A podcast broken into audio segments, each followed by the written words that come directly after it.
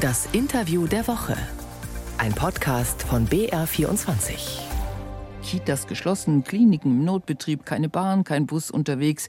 Gewerkschaften machten und machen zurzeit vor allem mit Streiks von sich reden. Die Folgen solcher Aktionen bekommen immer auch viele Bürgerinnen und Bürger zu spüren.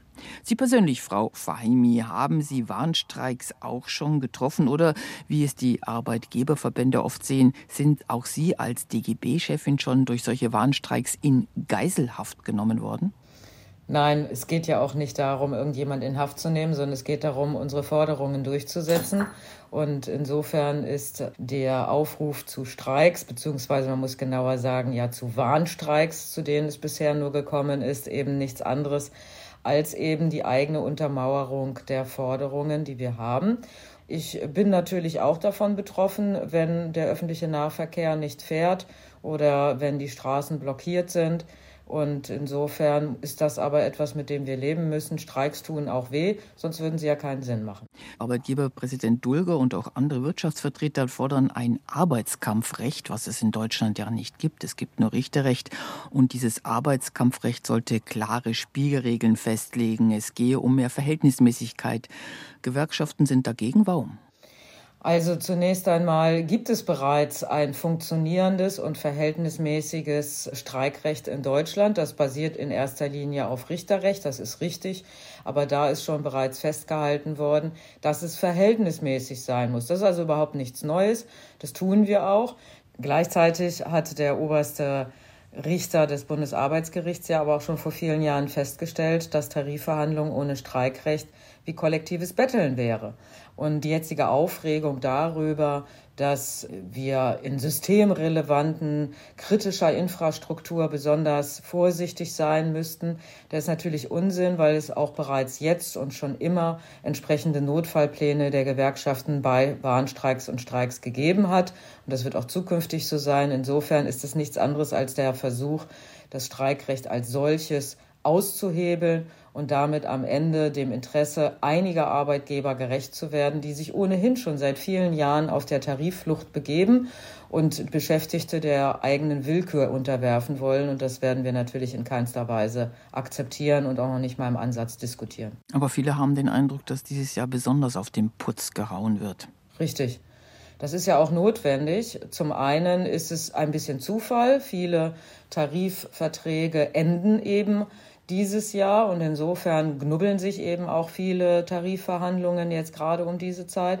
Zum anderen ist eben auch klar, dass nach den Jahren der Krise ein tiefes Loch in viele Geldbeutel gebrannt worden ist und es jetzt notwendig ist, eben wirklich auch deutliche Tarifsteigerungen durchzusetzen. Wir müssen das ja auch volkswirtschaftlich sehen. Wir müssen die Reallöhne stabilisieren, damit die Kaufkraft in Deutschland auch stark bleibt. Insofern muss es auch ein Interesse über die Beschäftigten hinausgeben, dass wir jetzt an der Stelle halt nicht kleine Trippelschritte gehen, sondern dass wir auch wirklich spürbare Tarifergebnisse bekommen. Kommen wir zum Thema Arbeitszeit. Auch so ein Punkt, der im Augenblick umstritten ist zwischen Gewerkschaften und Arbeitgebervertretern. Nach Urteilen auch des Bundesarbeitsgerichts muss Arbeitszeit erfasst werden. Minister Heil hat einen Vorschlag präsentiert. Können Sie mit dem leben? Nein. Dieser Vorschlag sieht unter anderem beispielsweise vor, dass bestimmte Berufsgruppen rausgenommen werden. Das kann natürlich nicht sein. Das Arbeitszeitgesetz ist ein Schutzgesetz. Das heißt, es geht hier um den Gesundheitsschutz der Beschäftigten und der muss für alle gelten. Da kann man nicht einzelne Berufsgruppen einfach so rausnehmen. Laut EU-Richtlinie gibt es die 48-Stunden-Woche, nur in Deutschland den 8-Stunden-Tag zusätzlich.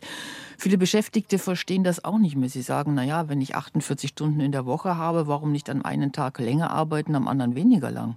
Also zunächst einmal müssen wir ja nicht jeden Standard der EU nach oben als Deckel sehen, sondern man kann ja auch sagen, wir schaffen bessere Orientierungswerte. Zum Zweiten ist es ja nicht so, dass man in Deutschland nur acht Stunden am Tag arbeiten darf, sondern das kann ausgeweitet werden, das kann länger sein. Das Wichtige ist halt nur, dass dann am Ende Ruhezeiten eingehalten werden. Das ist auch notwendig, um die Arbeitskraft zu erhalten, denn wem nützt das was, wenn er sich in zehn Jahren auspowert und danach im Zweifelsfall mit Burnout über einen langen Zeitraum ausfällt. Das ist weder für die Beschäftigten noch für die Arbeitgeber sinnvoll. Jetzt gibt es ja auch die Forderung nach einer Vier-Tage-Woche. Die Forderung kommt oft auf von Seiten der Belegschaft. Würde der DGB sagen, ja, daran können wir arbeiten? Einzelne Gewerkschaften preschen da ja schon vor. Ich finde das eine ganz prima Idee. Ich finde, die Vier-Tage-Woche ist etwas, was tatsächlich in eine moderne Arbeitswelt sehr gut passt. Das ist natürlich immer verbunden mit der Lohnfrage. Also ich würde natürlich immer sagen, bei vollem Lohnausgleich.